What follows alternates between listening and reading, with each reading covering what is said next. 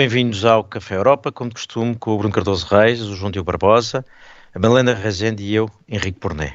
Hoje vamos, obviamente, falar o tempo todo da guerra na Ucrânia, mas vamos falar em diferentes perspectivas, desde o que está a mudar na Europa, ao que pode estar a mudar na Rússia, aos erros que terão sido cometidos no passado e ao que está a ser bem feito. Vamos, por isso, continuar à mesma a dar prémios e vamos arrancar, claro, com o, mau, os Átilas.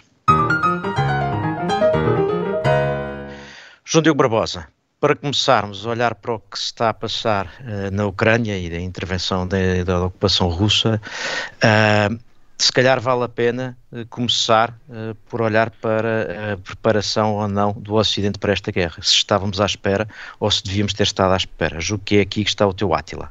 Sim, sobretudo na Europa, mais do que no, no Ocidente, que apesar de tudo teve uma, uma, posição um bocadinho diferente nos últimos anos. Eu acho que sobre isto convém dizer e esclarecer à partida que a invasão da Ucrânia justifica-se uh, pela conduta não provocada uh, da Rússia e do presidente Putin, não por qualquer uh, situação em que a União Europeia se tenha posto a jeito ou que os Estados Unidos o tenham permitido, foi uma atitude decidida, planeada durante meses que nós vimos desenvolver-se pouco a pouco, de, fruto até de, de, muitas vezes ignorar o que tinham sido avisos do Ocidente por parte da Rússia. Um, não foi nada sobre uh, a expansão da NATO ou a expansão da União Europeia, que, como qualquer ocidental ou europeu poderia ter dito, não estavam a passar um grande momento. Uh, aliás, o presidente Macron, não há muito tempo, uh, declarava a NATO em morte cerebral e a verdade é que certamente isso terá sido ouvido no Kremlin, mas a verdade é que eh, a União Europeia podia ter feito mais e, e durante muitos anos um, rejeitou fazer mais, assumiu que a sua posição em relação ao mundo, não só em relação à Rússia, mas em relação a todas as fronteiras, era um, ehm, a da paz, o que é um objetivo muito salutar, mas a forma para atingir a paz sempre me pareceu errada e acho que agora estamos a pagar um bocadinho o preço disso. A ideia de que a Europa, para conseguir a paz, tinha de ignorar toda e qualquer provocação, eh, tinha de se fazer mais pequena, tinha de se fragilizar era uma má ideia, era uma má ideia porque manifestamente tornava a União Europeia mais pequena e mais frágil do que aquilo que é na realidade. Um, e, e, de certa forma abre a porta a que países como a Rússia, mas também, enfim, até a Bielorrússia nos sequestrou um, um avião há um ano, uh, possam achar que tu, tudo é permitido e tudo se pode fazer porque a União Europeia não tem força política, não tem força militar e tem dificuldade em usar as suas armas económicas. Um, eu acho que esse é, esse é o grande introito desta crise. Mas também queria dizer uma coisa sobre o que se passou no fim de semana, em que anos e anos, décadas desta orientação de política externa foram uh, deitadas por terra, aparentemente por telefone. Uh, nós começamos amanhã de sábado a discutir se as sanções à Rússia deviam ou não incluir uma exceção para produtos de luxo italianos e, e, se o fim de semana fosse prolongado, imagino que até uh, teríamos deitado abaixo a eletricidade se pudéssemos em Moscou. E portanto, eu acho que de certa forma a União Europeia corrigiu excessivamente a sua posição um, e parece-me que passou de um dogma que estava errado para outro dogma. E eu acho que não é essa a posição correta para Qual todos. é o outro dogma? Desculpa, antes, antes de passarmos aqui entre nós, qual é o teu outro dogma? O outro dogma errado? é que agora se consegue fazer uma corrida ao armamento, como vimos com, com o chanceler Scholz de que se pode criar uma potência geopolítica durante o fim de semana, ter sanções, armar a Ucrânia e tudo isso. Eu acho que é um processo mais lento e eu acho que a União Europeia chegou tarde um, a esta discussão e está a tentar compensar o tempo. Eu acho que não funciona assim, não funciona assim seguramente na guerra e espero que corra bem, mas fico cético com o passar.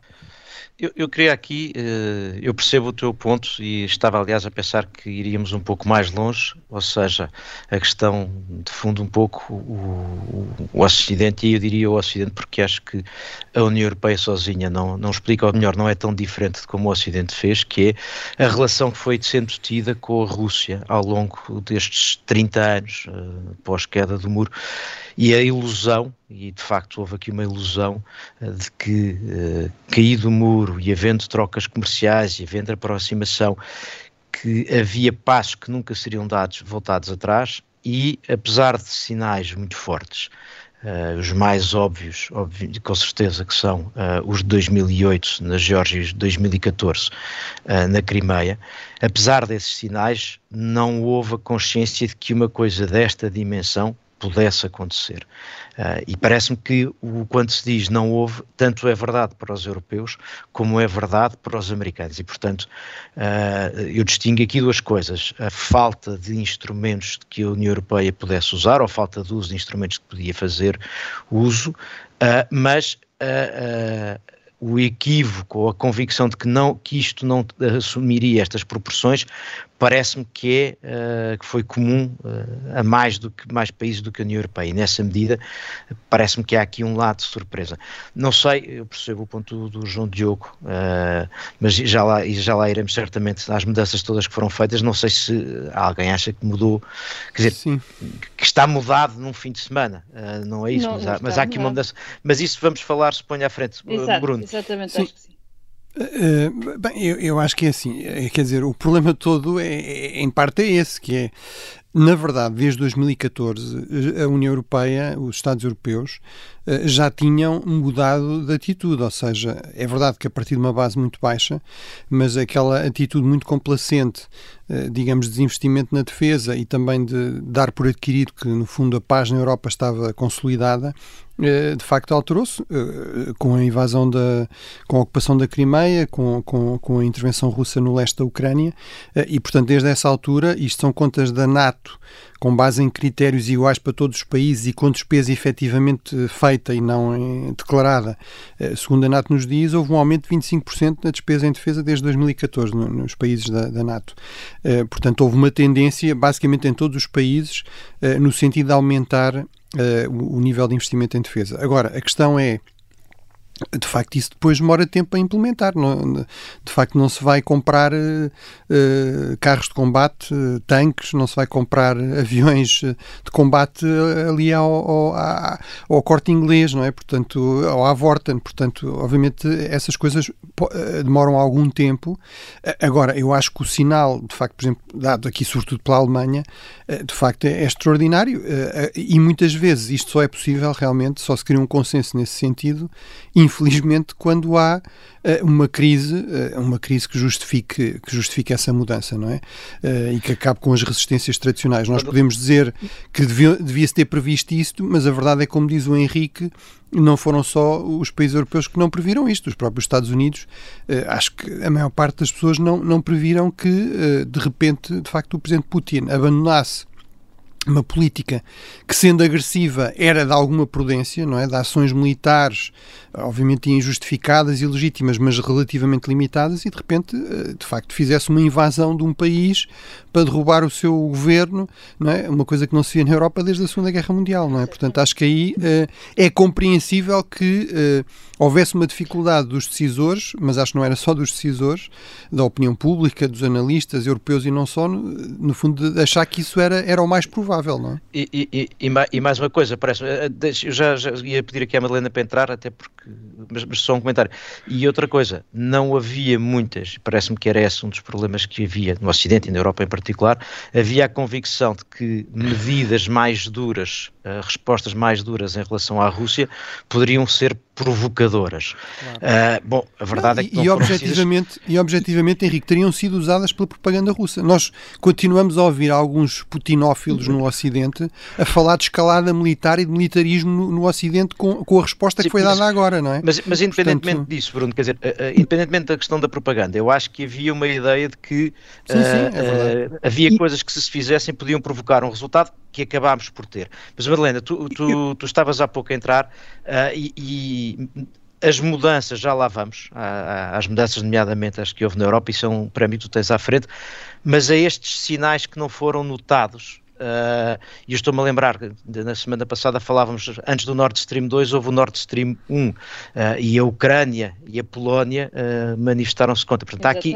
houve aqui sinais, ou que foram ignorados, ou que, ou que foram desvalorizados.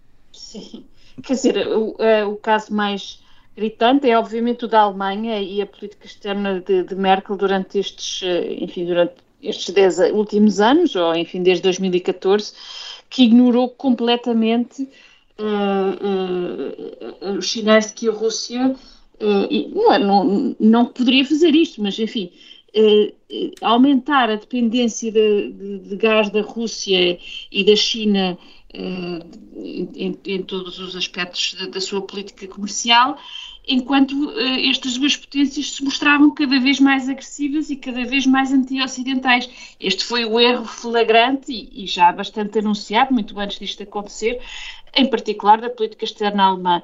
E é essa, digamos, a, a chave do problema europeu uh, até hoje em dia. João Diogo. Não, mas isto é, é, para reforçar a ideia de que isto foi mesmo um problema de política externa, não tanto de defesa, como o Bruno estava a dizer, que de facto é mais difícil de fazer e é mais caro, mas do ponto de vista da política externa, houve uma série de, de situações em que a União Europeia decidiu agir de forma diferente porque não queria um, hostilizar a Rússia, provocar a Rússia, seja o que for, e não foi só na Crimeia, foi por exemplo na Bielorrússia. Ali em 2020, no final de 2020, quando há protestos contra Lukashenko, houve uma janela de oportunidade de uma ou duas semanas em que, com o apoio apoio europeu, provavelmente teria sido possível derrubar o regime de Lukashenko. E o que estamos a ver é que essa oportunidade perdida nos está a custar agora, um, na medida em que há tropas russas na Bielorrússia, há possivelmente tropas de Bielorrússias, bielorrussas prontas para entrar na Ucrânia, há a possibilidade de deslocar armas nucleares russas para a Bielorrússia, e daí a União Europeia não foi capaz de perceber o problema que poderia vir de, com Putin a controlar a Bielorrússia. Deixou que a situação avançasse avançasse porque não podia intervir, porque era um problema enorme hostilizar e, portanto, era preciso é, ser amigo, um, e esse foi um problema. Temos a questão da, da Crimeia, em que quase o presidente Obama teve de forçar a chanceler Merkel a tomar uma decisão uh, durante alguns meses de 2014, mas, no fundo, eu, isto é importante, a decisão uh, de a União Europeia existe para a paz e para a prosperidade e, portanto, não vai andar a hostilizar vizinhos, é uma posição eh, bastante sensata. Agora, a forma como eh, se alcança a paz é que pode não ser exatamente pelo ignorar os problemas que estão à nossa volta. E essa é que é a principal lição, não é uma lição de defesa, é uma lição de política externa. Isso parece-me que, que, concordaremos todos que não, não é por ignorar, a questão é uh, a lição que poderia ser tirada de, diferente. Uh, e, e, há aqui uma coisa que o João Diogo, deixa-me só há aqui uma coisa que o João Diogo refere que me parece que é, que é interessante recordar, que é quando, quando o João Diogo fala de que teria sido possível, enfim, dar um empurrão para fazer uh, cair Lukashenko, uh, lembra-me que também houve o trauma no Ocidente e, portanto, na Europa também, da ideia de mudanças de regime por causa das intervenções militares, é certo, no Médio Oriente, ou seja, a certa altura a ideia de que se podia provocar alterações de regime assustava. De resto, é, é curioso porque o entusiasmo com que grande parte da Europa e dos Estados Unidos está a olhar para as reações na Rússia passa um bocadinho por uh, voltar a esse momento em que se acha que pode haver aqui uma força que pode ajudar a mudar regimes, ou pelo menos uh, alimentar forças internas que podem mudar regimes. E, portanto, aí parece-me que acontece. Há só uma coisa, enfim, nós temos limite de tempo. Uh, há só um aspecto que foi aqui já levantado e que eu acho que pode ser interessante, que é, bom, e em relação à China, há aqui algumas lições, ou seja, não mas, estou a Henrique, fazer só, paralelos. Só antes de ir à China, só duas coisas muito breves. Uma é concordar com as críticas à, à chanceler Merkel, aliás, algumas eu fui fazendo também ao longo do tempo de uma excessiva prudência, uh, nomeadamente na relação com a Rússia. E em relação à Bielorrússia, eu gostava de ser tão otimista como o João Diogo, acho que seria sido desejável e acho que, de facto, esta viragem na Bielorrússia foi crucial para o, para o Putin em termos de lhe abrir possibilidades militares a norte para atacar uh, Kiev, uma fronteira que é muito próxima e até, até como modelo, digamos, de, de criar aqui um, um Estado satélite do mesmo tipo na, na Ucrânia. Uh, mas acho que isso provavelmente seria difícil se o regime se tivesse decidido a sobreviver, que foi o caso. Ah, em relação à China, eu acho que a China está com sorte, mas, ou seja, acho que, digamos, no curto prazo é interessante para a China ter os Estados Unidos, ter os países europeus, digamos, entretidos com, uh, com a Rússia, salvo seja, não é? Preocupados com, com a Ucrânia, a lidar com, com uma vaga de refugiados, etc. Acho que, apesar de tudo, os, há alguns sinais de Pequim de que eles têm a noção de que não devem abusar da sua sorte, ou seja, de que há aqui um custo económico, por exemplo, em termos da economia global, uh, e que vai impactar a economia chinesa e a possibilidade de crescimento chinês, que é crucial para a legitimação do regime, que não, não se coaduna muito com, com, eh, com crises militarizadas, com, com uma economia dominada por sanções extremamente duras, etc. Bruno, e, e, acrescentaria ainda outra coisa, que é, também não me parece, ainda que a China possa fazer esse cálculo que tu estás a dizer, não me parece que a China, uh, entre outras coisas, para uh, dar algum respaldo à Rússia, esteja disponível para se colocar numa posição de confronto quase direto com a União Europeia e com os Estados Unidos, isto é, se subvertesse totalmente a eficácia das sanções, uh, também entrava numa, numa, relação com a Europa e com os Estados Unidos que me parece que, para a qual a China Sim, não quer ser arrastada, mercado, menos ainda por Putin. Quer dizer, mas, o mercado americano e, e, europeu é bem mais interessante que o mercado russo para, para a economia Sim. chinesa. Madalena, Madalena. Não há dúvida que, que, que a China é o único país agora que consegue ter alguma influência sobre Putin, mas que se tem eh, comportado de forma extremamente ambígua, não é? Primeiro dando apoio à integridade territorial da Ucrânia, depois recusando-se a criticar a Rússia. Portanto, estão realmente ali eh, no, no clássico sitting on the fence. E, e portanto, eh, estamos, tal como a Turquia, aliás, tal como a Turquia. Portanto, temos Portanto, não, é, não é só, isto não é só complicado para, para a Europa, não é? Também para, cria para, problemas complicados para, para a liderança chinesa. só avançar. Deixa-me só avançar para o, para o prémio seguinte. Eu só não consegui. O meu ponto é sobre a China era outro. Era se nós estávamos a ter alguma lição sobre como lidar com a China, com quem temos também uma grande interdependência económica, quem toleramos certas coisas. Mas se calhar essa conversa fica para outra ocasião, Madalena, porque ainda queríamos ir ao teu prémio, Uh, que é uh, um Átila para a máquina de guerra russa. E eu suponho que nós vamos uh, vê-la menos com a saída dos jornalistas da Ucrânia, mas que vai ser mais sentida. E suponho que anda por aí parte da crítica, mas qual é o teu Átila? Sim, eu, eu, tenho bem presente as imagens de, de, de Grozny e de Alepo na, China, na Síria e na Chechênia e, portanto, temo muito que em breve Kiev seja uh, tenha, um, tenha um, um, cenário parecido, não é? Portanto, Putin tentou inicialmente não hostilizar completamente a população, mas desde segunda-feira que vemos uh, a execução do plano B, no plano A era, era, era a tal uh, instalação rápida do regime fantoche, esse segurou, não vai acontecer, e, portanto, vamos, vamos ver o uso da força bruta contra a população ucraniana e contra as áreas urbanas principais da, da, da eh, eh, da Ucrânia Sim, o cenário, aqui, enfim, o cenário um tipo cenário Grozny, tipo a Chechênia é, é, bastante possível, não é? é? sempre, eu vou sempre dizer, vou sempre dizendo que é difícil prever como é que vão, como é que evoluem campanhas militares, não é? Como temos estado a ver, aliás, mas, eh, mas infelizmente acho que é um cenário provável. Pois, é porque uh, era aquilo que eu dizia há pouco, é que nós até agora, enfim, não é que a Rússia seja muito, a Rússia de Putin seja particularmente sensível à opinião pública, mas uh, há limites para tudo e a opinião pública fez parte da pressão para alguma, para alguma, para alguma não, para muitas das reações que estão a, estão a pesar em Moscou. Uh, e a verdade é que a saída uh, de, de, dos, jornais, dos jornalistas torna menos visível. Porém, há outros meios que ainda estão no terreno e o facto, entre outros, do Elon Musk manter uns, uns satélites por cima a permitir comunicações, talvez faça com que muitas das imagens continuem a chegar ao lado de cá. Mas sobre, sobre, sobre a opinião pública, não é só relevante para a Rússia, é também relevante para o Ocidente, porque se nós começarmos claro. a ver imagens muito fortes eh, na Ucrânia, é bem possível que cresça eh, aquela ideia de que se deve intervir diretamente para ajudar a Ucrânia de, e pode crescer de facto uma, uma posição de intervencionista do lado de cá, que depois pode ser muito difícil controlar. Nós vimos, por exemplo, uh, como viralizou o vídeo ontem da jornalista Exatamente. fazer perguntas a Boris Johnson, e é hum. seguramente do lado ocidental Eu acho que o Putin teme isso também, e com razão. Acho que tens toda a razão, João Diogo. Pois, porque uh, uh, esse vídeo que tu, que estavas a falar é importante, porque é no fundo uma, uma jornalista a perguntar quais porque é que não entram em guerra e o Boris Johnson com um Sim. ar muito realista a dizer porque se fizéssemos o que está a pedir entrávamos na guerra e a escalada seria enorme e esse é, esse é o problema. O Café Europa desta semana com o Bruno Cardoso Reis, o João Diogo Barbosa, a Madalena Rezende e eu, Henrique Porné. Estamos obviamente à volta da invasão russa da Ucrânia, já demos átilas na primeira parte, temos alguns croissants para distribuir nesta segunda parte. Venham os croissants.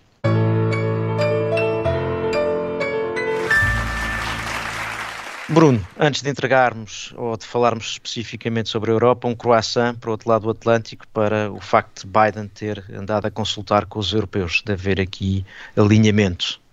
Sim, ele, ele fez, eh, fez hoje, enfim, no dia em que, que estamos a fazer o programa, fez o, na, na noite anterior fez o, o famoso discurso do Estado da, da, União e fez questão de referir expressamente isso, ou seja, de valorizar aqui um trabalho eh, de, de meses de, de consulta, de, de, coordenação muito intensiva com, com os parceiros europeus ao nível da, da NATO e da União Europeia eh, e, portanto, eu acho que de facto todos os sinais vão, vão nesse sentido e, e isso é muito importante para para, para permitir de facto algo que eu acho que Putin não estava à espera. Acho que uma das grandes apostas dele, eh, um dos grandes objetivos dele era, com esta campanha também, eh, acentuar as divisões eh, no seio da União Europeia e no seio da NATO, e acho que isso, esse tiro saiu completamente furado, e pelo contrário, de facto, vemos aqui uma frente muito unida, mesmo aqueles países que tradicionalmente criavam problemas, que o próprio Vítor Orbán da Hungria, etc., alinharam, digamos, com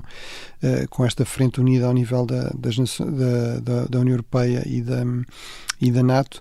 Vimos ontem na, também nas Nações Unidas, digamos, o, o espetáculo de, uh, de uma reunião com a presença do, do, ministro russo Lavrov a ficar praticamente vazia, não é? Com delegados de dezenas, enfim, de mais de uma centena de países a, a, abandonar uh, de facto a reunião e portanto eu acho que esse uh, aí de facto esta coesão e esta frente unida da, da, Europa e dos Estados Unidos foi crucial e acho que o trabalho da diplomacia americana, desta vez a diplomacia americana realmente funcionou, funcionou bem e portanto tal como fui bastante crítico em relação a outros episódios como o Afeganistão ou, ou o AUKUS, acho que agora é importante valorizar isso.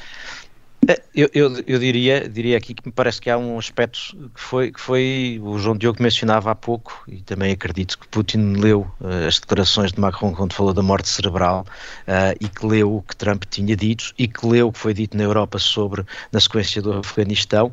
Uh, o que acho que, que, o presidente russo não esperava, e talvez não fosse de facto muito evidente, é que uma ação destas, literalmente, se havia morte cerebral, fez uma espécie de ressurreição uh, da NATO, e portanto, uh, e, foi, e foi muito rápida. E há aqui Acordou do coma.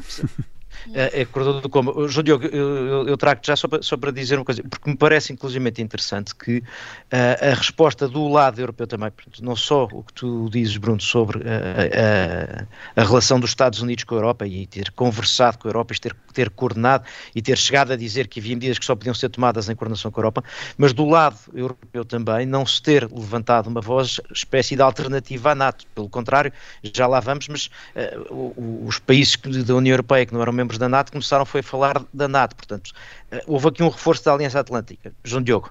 Sim, vamos ver o que é que isso dá na prática, mas sobre o discurso do, do Estado da União de, de, Biden, um aspecto muito importante foi a garantia que ele tentou deixar bastante claro de que uh, não haverá tropas uh, americanas ou da NATO uh, na Ucrânia, mas que cada centímetro, ele, ele disse polegada, do, do território da NATO será protegido. E essa é uma boa garantia, era uma garantia que do lado europeu também devia ser repetida, não só em relação à NATO, mas até em relação aos territórios da União Europeia, porque neste momento uh, parece estar tudo um bocadinho líquido. Uh, nós, durante muitos meses, parecia que a Ucrânia não era uma linha vermelha, ou seja, de que quer a União Europeia, quer a NATO não iam fazer nada de especial para defender a Ucrânia acontecesse o que acontecesse, e a verdade é que isso não um, acabou por se verificar na medida em que já enviamos armamento, mas agora, uma vez que está tudo a ficar um bocadinho mais complicado, era importante que também do lado europeu se repetisse esta garantia de Biden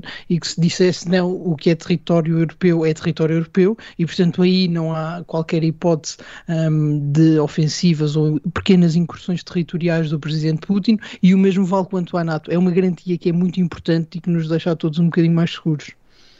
Júlio, a propósito do mesmo vale, há uma dúvida que eu tenho, que é uh, se o racional para uh, a Ucrânia ou melhor, se a possibilidade de replicar o, o, racional da Ucrânia noutras circunstâncias não pode estar também na mente de todos, nomeadamente dos Estados Unidos. Isto é, esta uh, decisão, desta unidade, agora chamava-lhe de novo ocidental, se não será também uma espécie de pré-aviso para situações semelhantes que não envolvam países tipo da NATO, Taiwan. precisamente, mas tipo Taiwan, precisamente. Uh, e, portanto, se os Estados Unidos atravessaram uh, para o lado de cá numa situação desta que era europeia, se isso não é um uma chamada de atenção para a eventual necessidade de ter que se fazer o mesmo nas circunstâncias destas. Não tenho genuinamente resposta, mas acho que é um, pode haver aqui um sinal. É, eu, eu tenderia a dizer que sim. Ah, mas desculpas, João não, não, só para dizer que a questão de Taiwan é bastante diferente. Não há um aliado que tenha uma fronteira tão direta como a União Europeia. A China também não é a Rússia em termos de, de capacidade de resistência ou resiliência, como agora se diz. E não sei se os Estados Unidos querem entrar diretamente em confronto com a China. Aqui, apesar de tudo, o confronto parece muito mais entre a União Europeia e a Rússia do que entre os Estados Unidos e a Rússia. E isso também é um aspecto importante. Eu, eu concordo muito. Eu percebo o teu ponto, mas acho que aqui uhum. foi o intolerável da agressão que justificou também sim. parte disto, e sobretudo o intolerável da agressão feita por, este, por, uma, por, uma, por uma candidata à potência. Sim, Portanto... e, e, se tu vires, eh, mesmo na, em termos das colunas de opinião nos Estados Unidos, de, de especialistas, enfim, de, de, pessoas próximas da administração, eh, claramente esta questão de Taiwan aparecia muito, ou seja, esta ideia de que, atenção, se deixa sem mais, sem, sem pagar aqui um preço muito elevado a Rússia tomar conta da Ucrânia, o, que lições é que a China vai tirar em relação a Taiwan, como é que nós vamos fazer isso, e, e uma série também de aliados uh, asiáticos importantes dos Estados Unidos, por exemplo, mais uma vez a imprensa japonesa, enfim, a língua inglesa, vamos ser claros, é? mas a Sim. imprensa de vários países asiáticos também mostrava essa, essa preocupação, não é? E, e continua, não, aliás, a mostrar. Não só preocupação, não só preocupação. E vontade aqui de um sinal claro, claro. Não, o ex-primeiro-ministro Abe sugeriu que o Japão considerasse um acordo de partilha nuclear com os Estados Unidos, claro. não é toda a OTAN. Isso é uma revolução na política externa japonesa, não é? Portanto, era colocar uh, armas nucleares no Japão.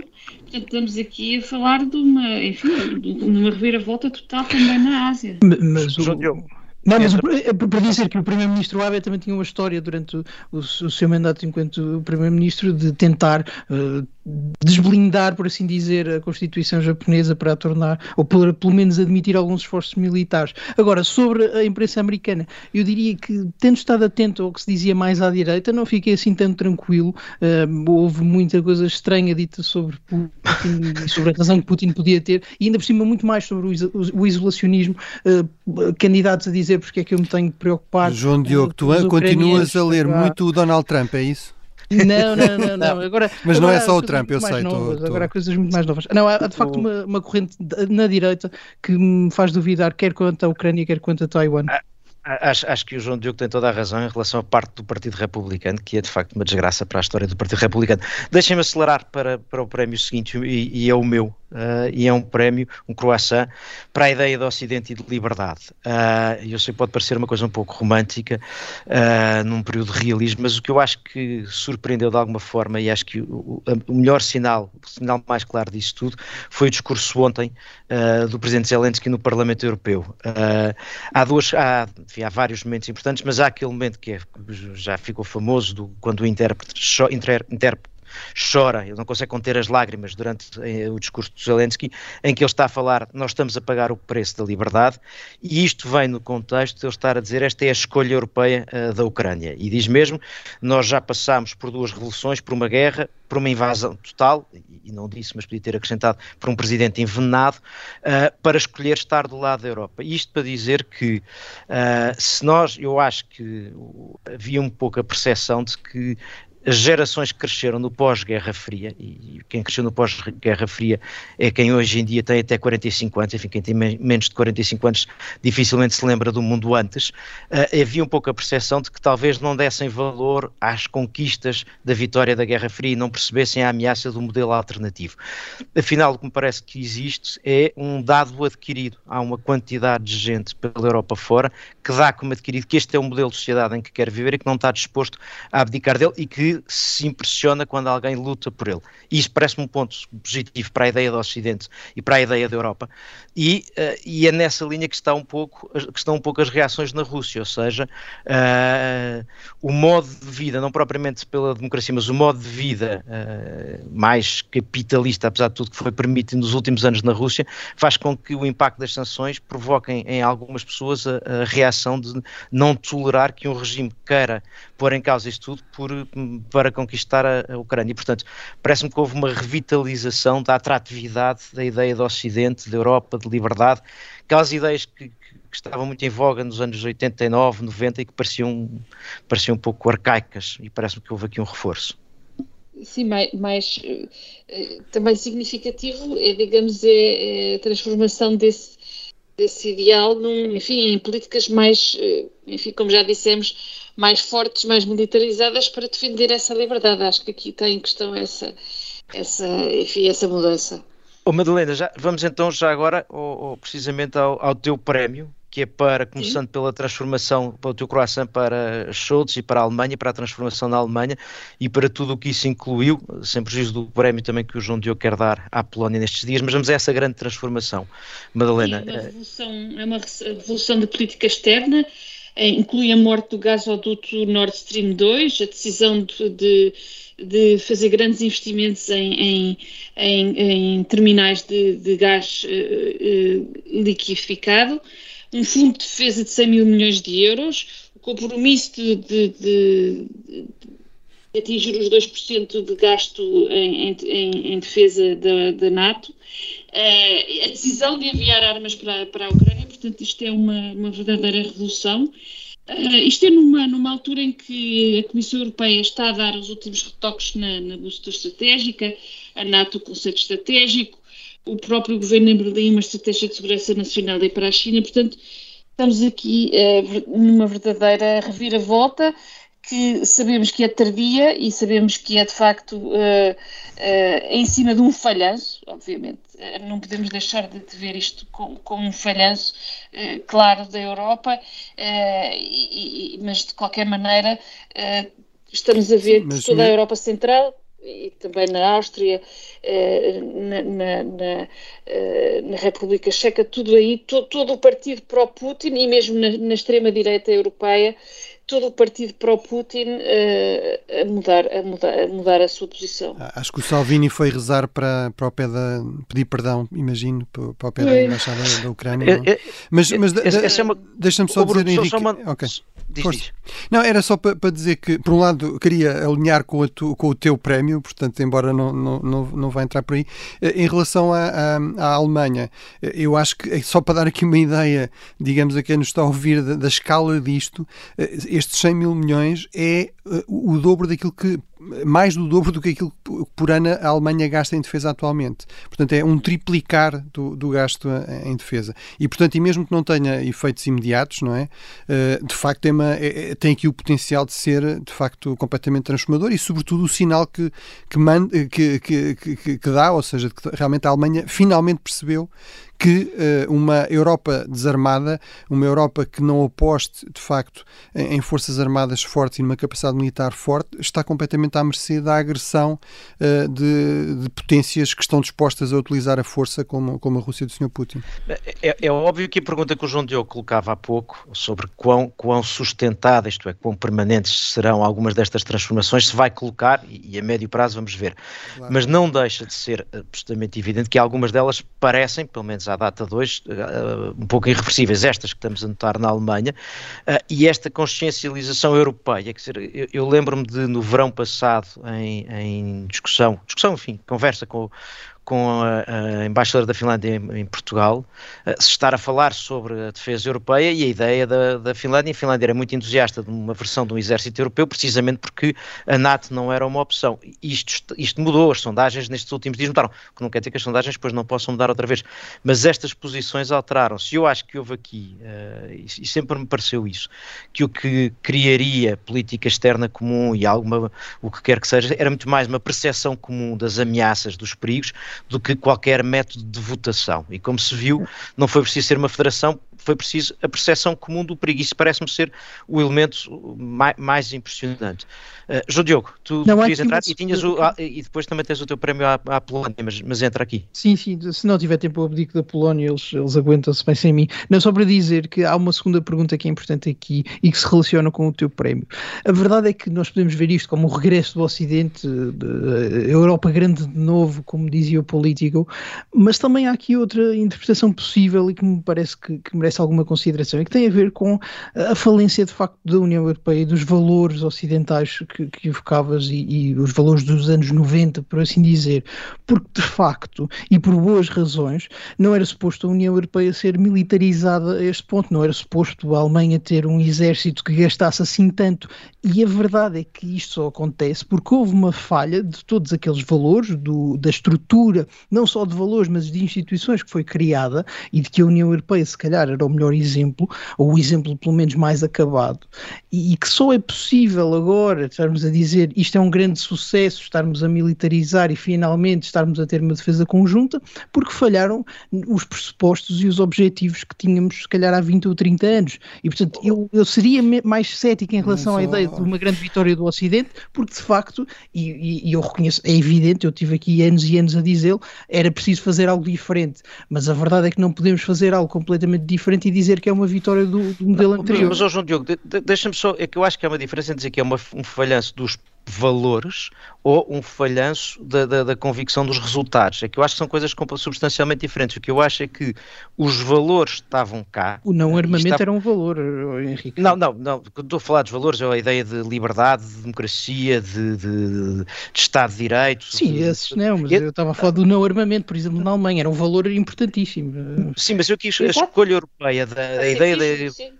Sim, mas a ideia da União Europeia, o que está a falar, a ideia da União Europeia como potência meramente normativa, isso parece-me que está uh, substancialmente alterado. Mas não é essa vitória que eu estou a pôr em causa, essa transformação. Estou a dizer é, há aqui uma permanência de valores, de ideia do Ocidente que fundamenta isto e, e de alguma maneira, uh, a mim, que, estou acima das tais geração dos 45 anos, me recorda, é uma espécie de 1989 encontra-se com 1939, isto é, a, a, a, o grau de agressividade faz recordar 39, a, a razão da resistência faz recordar 89 e é por aí que eu estava a querer ir. Mas, Bruno, Sim, estavas a querer não, entrar. Uh, não, eu acho que, de facto, o modelo o modelo europeu continua, com todos os seus problemas, uh, continua a ser extremamente atrativo. É esse o grande receio do Sr. Putin, é, é isso, digamos, aquilo que os ucranianos mais, mais desejam, não é? Uh, portanto, acho que apesar de tudo temos de moderar aqui algum do, do, do nosso ceticismo, não é? Uh, é verdade que esta dimensão militar durante muito tempo foi pouco valorizada. Isso também, obviamente, eh, variou de país para país. Houve países em que isso nunca aconteceu, eh, mas, eh, mas eu acho que realmente aí há espaço para, para algumas críticas. Agora, também isso, quer dizer, isto faz parte da, da dinâmica da história, não é? Quer dizer, eu não sei se consigo culpar, digamos, os decisores no, no imediato pós-Guerra Fria por acharem que podiam ter ali um dividendo, como se chamava na altura, o dividendo da paz, não é? Portanto, que podiam, de facto, reduzir um pouco a despesa em defesa e investir noutras, uh, noutras áreas, não é? Portanto, uh, de facto, obviamente hoje em dia é fácil perceber isso, eu acho que já era claro uh, há, há, bastante, há vários anos, não é? Nós próprios tivemos aqui várias conversas nesse sentido, o João Diogo, eu várias vezes insistimos que era muito, no fundo era aqui uma corrida contra o tempo, não é? De, será que a Europa está a acordar com suficiente rapidez, a investir com, com, em suficiente volume para, para, no fundo, corresponder àquilo que é uma mudança nas dinâmicas globais globais eh, no sentido de tornarem muito mais propícias de facto a crises militarizadas, a, a potências muito agressivas. Uh, agora, eu acho que é, é, um pouco a natureza da história, não é? Portanto, uh, a posteriori as coisas Sim. são um pouco mais fáceis, embora, como eu digo, eu acho que os sinais já, já vinham atrás. Em todo caso, Madalena. sem desvalorizar esta dimensão da implementação, eu acho que a mudança é muito significativa e dificilmente se vai dar um regresso não me parece que seja possível um regresso ao, ao otimismo Madalena. anterior, digamos assim. Desculpa, Madalena. Madalena. Eu, eu lembro-me, agora neste, nestes dias tenho-me sempre lembrado das, enfim, de, quando vivi na Polónia, os, os, meus amigos polacos liberais e democratas, etc., sempre disseram que a Rússia parecia, não, parecia um cão, mas era um lobo, não é? Portanto, para eles nunca, nunca tinha havido qualquer dúvida que os ocidentais estavam a ser uh, naivos, estavam a ser uh, e, e, e, e, que estavam uh, a viver numa era uh, falsa, digamos assim. Portanto, esta, esta ideia de que, que a liberdade não. Enfim, juntar liberdade e pacifismo para eles era uma. Um, era uma ilusão. Era uma ilusão que, que, os países que entraram da Europa de Leste, que entraram em 2004, tentavam várias vezes dizer, uh, sem terem sido particularmente ouvidos. Uh, e, sem chegarmos a dar prémios para disparados, porque não houve tempo, o, o Café Europa desta semana termina aqui continua em podcast e amanhã há uma edição especial com a participação dos ouvintes entre as 10 e o meio-dia. Até lá.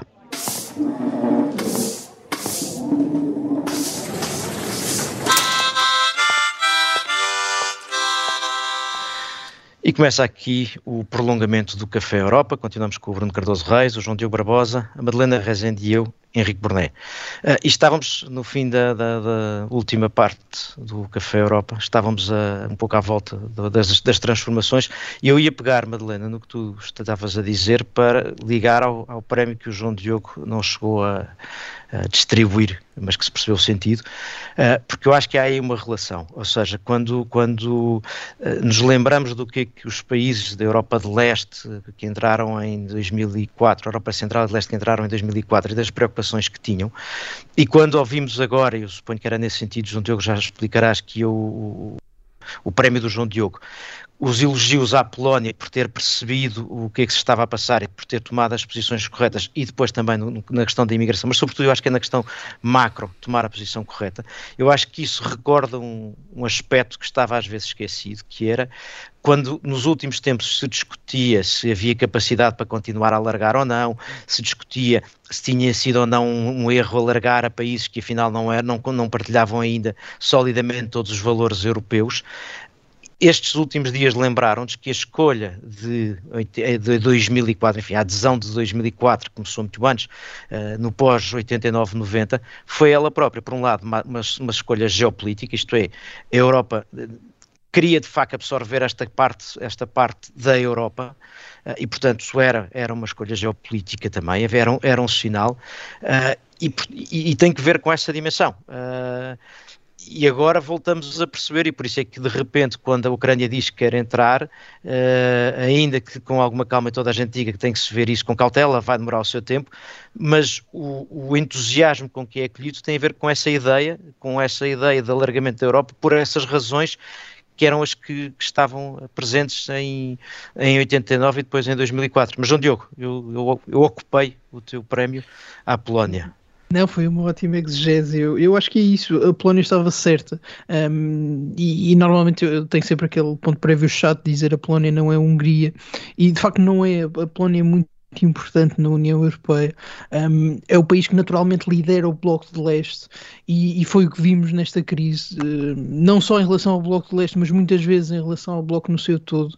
A, a Polónia foi um, dos primeiros Estados-membros a alertar para o problema da Rússia, foi sempre o Estado-membro mais disposto a, a ir mais longe e, e, a adotar sanções. E, aliás, na última semana nós vimos como partido da Polónia e do, do primeiro-ministro Morawiecki um, a ideia de aceitar refugiados, independentemente uh, da sua situação e até de, da sua situação administrativa, uh, mas também uh, a capacidade para regimentar o leste e Viktor Orban para que as sanções europeias não sofressem uma derrota embaraçosa no Conselho, mas mais, de forma mais abrangente também foi a Polónia que liderou em grande medida a campanha pelo, pelo fornecimento de armamento da União Europeia à Ucrânia.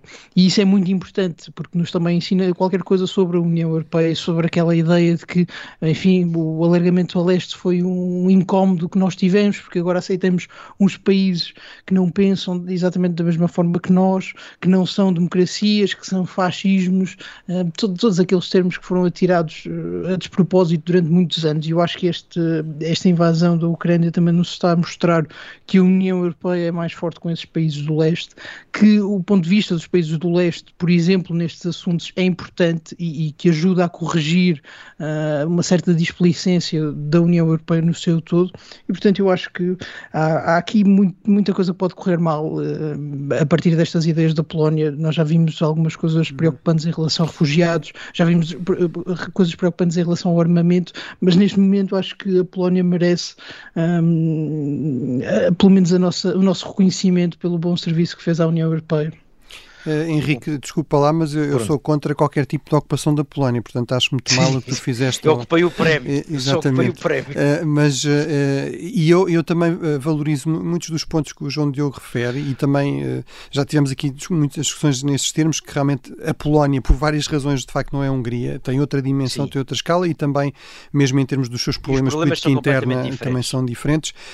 não quer dizer que tenha tomado sempre as atitudes certas. Uma das coisas que acho, aqui é talvez a minha altura de ser um pouco cética, acho que é crucial que a Polónia dê também aqui um sinal de responsabilidade e de que está à altura deste papel de uma certa liderança do leste, eh, acabando com todos aqueles problemas eh, altamente divisivos e que minavam e provavelmente até alimentaram estas expectativas do Putin eh, que minavam a própria coesão da União Europeia, portanto, os conflitos com o Tribunal Europeu, etc.